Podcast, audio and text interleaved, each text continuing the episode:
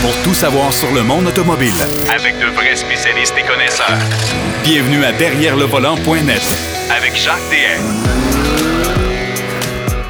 Je vous souhaite la bienvenue à votre émission Derrière le volant, à votre station préférée, bien sûr. Ah ben, j'espère que tout va bien de votre côté, que le moral est bon. On sait que la situation sanitaire mondiale, c'est pas facile, particulièrement chez nous.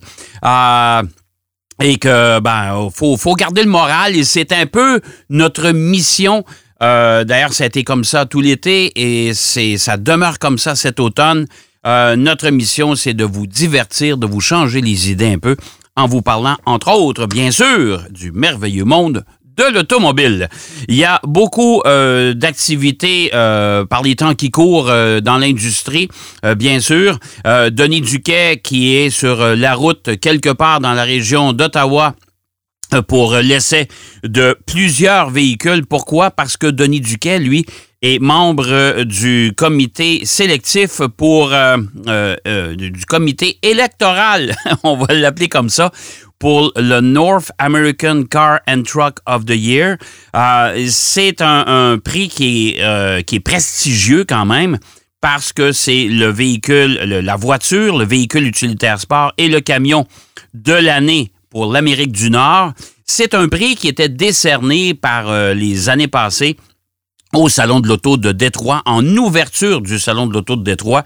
Mais là, on connaît la situation, entre autres, du Salon de l'Auto de Détroit, qui est en problème déjà depuis un bon bout de temps, qui a été euh, tout simplement annulé euh, pour euh, la saison 2020. Il devait se tenir en juin. On sait que le Salon de l'Auto de Détroit ne se tiendra plus jamais en janvier. Ben, faut pas dire jamais, mais en tout cas, pour l'instant, ça avait été remis en juin. On avait remis, compte tenu de la pandémie, le salon quelque part au mois de septembre. Et là, on devrait, on espère être capable de revenir en juin 2021. En tout cas, on verra. Chose certaine, c'est qu'à tous les mois de janvier, on remet euh, les, euh, les, prix euh, que les constructeurs sont toujours bien contents d'avoir, hein, soit dit passant. Alors, comme notre ami Denis est sur ce comité, ben, il se doit d'essayer tous les candidats et ça lui donne quand même pas mal de boulot. Mais il sera avec nous pour nous parler euh, du Genesis GV80. Ça, c'est le gros, utilitaire euh, de Genesis qu'on a lancé euh, quelque part en début d'année. Alors, il y a eu le, loisir de l'essayer. S'il y a du temps, il va nous parler aussi de la de, de, Cadillac, la marque, euh, comment ça va de mieux en mieux. Mais euh, je suis pas sûr parce que le GV80, il y a quand même beaucoup de beaucoup de choses à dire sur ce véhicule-là. Marc Bouchard sera avec nous aussi en fin d'émission pour nous parler, entre autres, du nouveau Nissan Rogue. Euh, Nissan Rogue que moi, j'ai eu le loisir aussi d'essayer. Véhicule hyper intéressant. Je dois euh, avouer que Nissan fait du et bon boulot de ce côté-là. Alors, si vous êtes euh, à la recherche d'un utilitaire, c'est un véhicule que vous devrez mettre dans votre euh, liste de sélection. Et il va nous parler également comment ça se passe pour les cours de conduite un peu partout sur la planète. Il m'a donné quelques brides tantôt. C'est assez drôle, merci. c'est une, c'est une espèce de, de, de euh, d'enquête qu'une chaîne britannique a réalisée euh, pour savoir comment ça se passait. Vous allez voir que c'est pas euh, les cours de conduite et les examens de conduite, c'est pas partout pareil. Alors, si vous pensez que chez nous, c'est compliqué, j'ai des petites nouvelles pour vous autres. Et j'ai aussi des petites nouvelles qu'il y a des endroits sur la planète où c'est vraiment drôle et c'est vraiment pas compliqué. À ça, Marc Bouchard va nous en parler tantôt. Pierrot Fakin, malheureusement, n'est pas là cette semaine. Il est, euh, il est pris euh, dans ses activités euh, et on a dû remettre son sa prestation, sa chronique à la semaine prochaine. C'est pas grave, ce n'est que partie remise. Mais ça donne pratiquement bien parce que j'ai quand même beaucoup d'actualités à vous parler cette semaine. Entre autres, chez BMW, on a lancé officiellement le nouveau BMW euh, euh, Inex.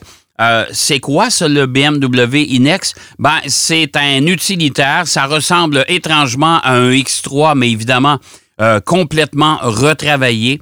avec cette nouvelle grille identitaire de BMW. Je ne sais pas si vous avez vu sur la série 4 la nouvelle série 4 qui s'en vient, ça sera la même chose sur la série 3. Euh, et de toute façon, ça sera la même chose sur tous les véhicules de BMW. c'est-à-dire ces, ces espèces, cette espèce de grille euh, verticale à l'avant, double, vous savez, on appelle ça le museau, là, euh, mais qui descend jusqu'au bas de la, jusqu'au bas du bouclier. Euh, c'est assez imposant, il faut s'habituer. Euh, il y a beaucoup de critiques en ce qui concerne cette présentation-là. Mais comme j'ai déjà mentionné, on se souviendra à une certaine époque quand Audi est arrivé avec ses fameuses grilles qui descendaient jusqu'à la base du bouclier, tout le monde disait, ben, ça n'a pas de bon sens, c'est pas beau, c'est laid.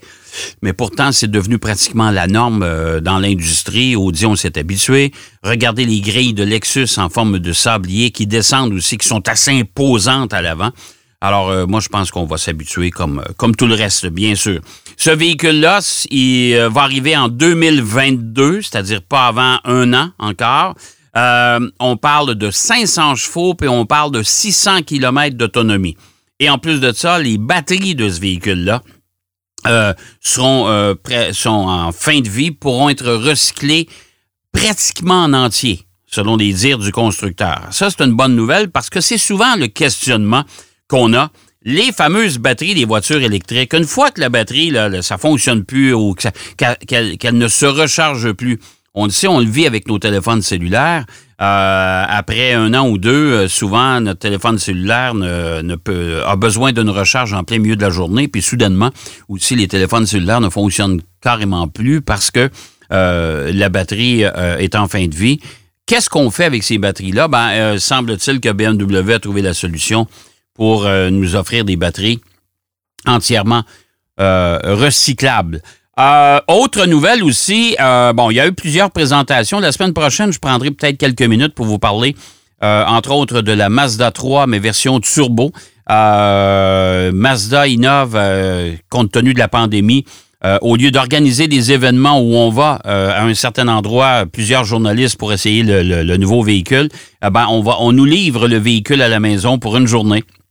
On va faire l'essai du véhicule et le lendemain, euh, il y a une firme indépendante qui vient, qui vient rechercher le véhicule et qui va le livrer à un autre journaliste après l'avoir bien sûr désinfecté. Euh, nouvelle Mazda 3 Turbo. Pourquoi? Ben, c'est le fameux moteur turbo qu'on retrouve entre autres dans le CX5 signature, dans le CX9 et dans la Mazda 6 euh, signature. C'est le 2.5 turbo compressé qu'on a décidé d'installer sous le capot de la Mazda 3.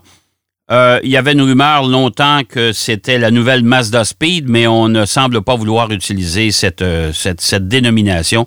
Alors, euh, c'est une Mazda 3 Sport ou une Mazda 3 Berlin, mais en version turbo. On vous en parlera quand même un peu plus la semaine prochaine. Mais tant qu'à parler de Mazda, vous savez qu'il y a une, énorme usine en construction aux États-Unis actuellement. une usine Mazda en collaboration avec Toyota. Ouais, c'est une collaboration importante entre Toyota et Mazda et on devrait y fabriquer des utilitaires chez Mazda avec une motorisation hybride qui va provenir de chez Toyota. Euh, hybride probablement rechargeable parce que ça, c'est la tendance forte actuellement. Euh, moi, j'appelle ça cette tendance de transition, si on veut, vers les véhicules entièrement électriques. Euh, parce qu'il y a un véhicule électrique qui s'en vient aussi chez Mazda, mais qui n'a pas une autonomie énorme euh, à moins que vous preniez l'option du, euh, du, range extended, euh, c'est-à-dire le, un, prolongateur d'autonomie. qui est un petit moteur rotatif qui est logé dans le coffre à l'arrière. En tout cas, pas dans le coffre, c'est-à-dire lui, c'est sous le capot. C'est la, la i3 chez BMW qu'on installait un moteur euh, un prolongateur d'autonomie dans, le, coffre arrière. C'est un petit moteur de moto. Euh, alors, euh, ça, ces véhicules-là vont arriver quand? Ben, pas tout de suite, hein, on s'entend là-dessus. L'usine n'est pas terminée encore.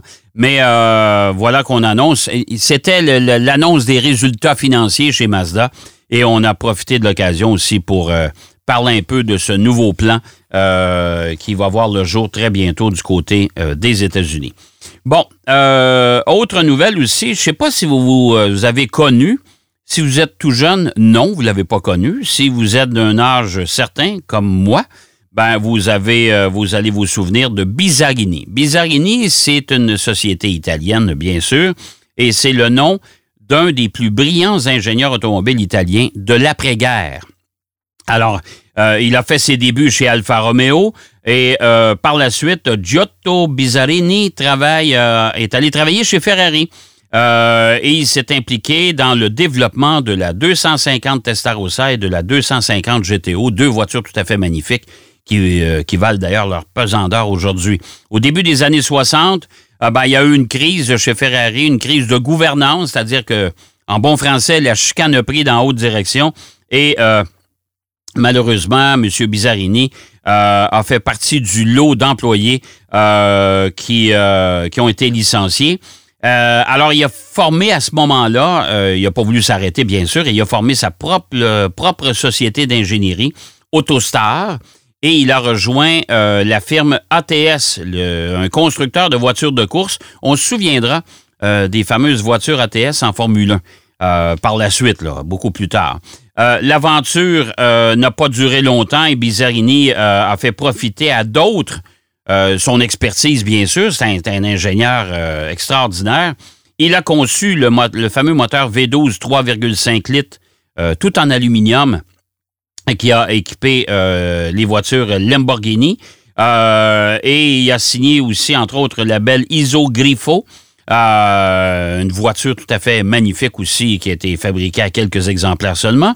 Et finalement, ben, en 1964, M. Bizzarini a décidé de, de, passer à l'acte et de réaliser son rêve, c'est-à-dire d'avoir sa propre entreprise, de créer ses propres voitures.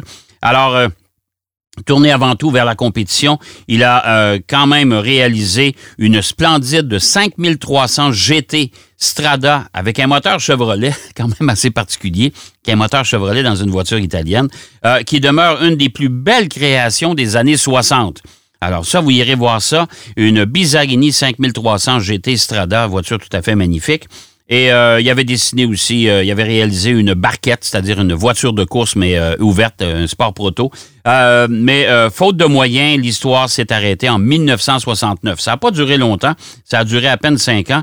Alors, c'est vous dire comment une Bizarini, ça vaut beaucoup d'argent aujourd'hui. Eh bien, la, la, société pourrait renaître de ses centres parce qu'il y a deux anciens dirigeants de chez Aston Martin euh, qui sont impliqués dans une société qui s'appelle, j'ai le nom ici, Pegasus Brands. Euh, c'est une société qui exploite des, euh, des concessions de voitures exotiques et de voitures très chères. en Grande-Bretagne, en Suisse, on parle également du Moyen-Orient. et ces deux ex-dirigeants-là voudraient relancer la firme Bizzarini. Alors, c'est fort possible qu'on voit ça dans les prochaines années. Euh, vous vous souvenez du film Le Mans avec Steve McQueen? Et dans ce film-là, Steve McQueen portait une montre Ewer. Euh, Tag Ewer, vous connaissez ça, hein? Eh bien, euh, cette montre Ewer Monaco, euh, ben, la société Philips Watch, en association avec Bax and Russo, euh, va mettre en vente une de ses euh, montres portées par Steve McQueen dans le cadre de sa vente euh, new-yorkaise Racing Pulse. Steve McQueen avait fait graver To Hague Le Mans 1970. Derrière la montre, il l'avait donné à Eng, Eng Altunian, qui était son, son, chef mécanicien, si on veut, pour pendant euh, cette aventure euh, du film Le Mans et pendant le week-end des 24 heures du Mans. Euh, et cette dédicace avait été gravée, que, que, Steve McQueen avait gravé à l'intention de son ami. Eh ben, c'est cette montre-là qu'on va mettre en vente. Juste vous dire que la société Philip Watch a déjà mis en vente une montre, une montre Rolex Big Red. Daytona qui avait été offerte à Paul Newman par l'actrice Joanne Woodward son épouse. Euh, la valeur de cette montre euh, qui porte l'inscription Drive Slowly Joanne, conduit doucement Joanne, est quant à elle estimée à un million de dollars. Pas vendu encore, elle est à vendre. Alors, si jamais vous êtes un amateur de montres, là, ça sera peut-être le temps.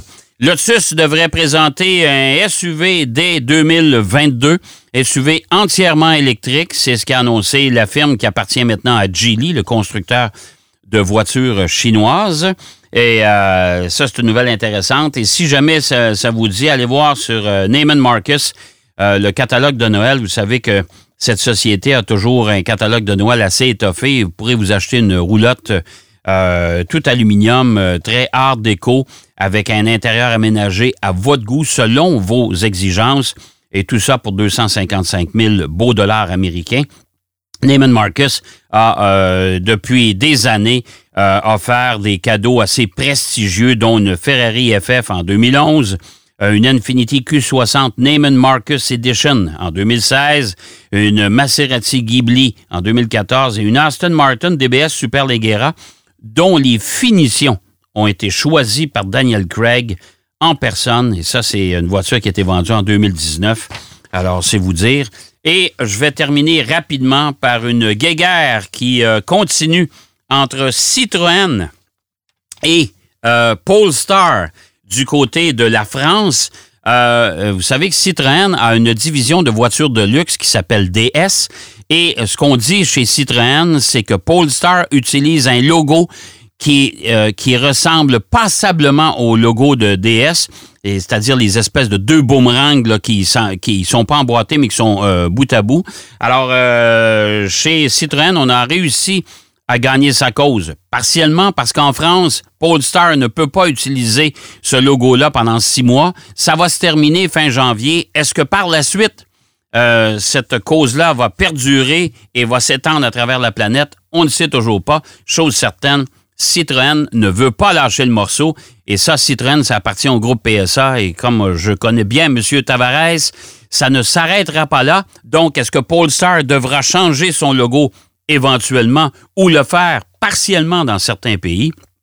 Ça, on verra bien avec le temps. Euh, on va aller faire une pause si vous le voulez bien. Hein? On a besoin de faire des pauses. Au retour de la pause, Denis Duquet est avec nous. Il nous parle du nouveau Genesis GV80, le gros utilitaire de la société luxueuse de Hyundai. Derrière le volant. De retour après la pause. Pour plus de contenu automobile, Derrière le volant.net.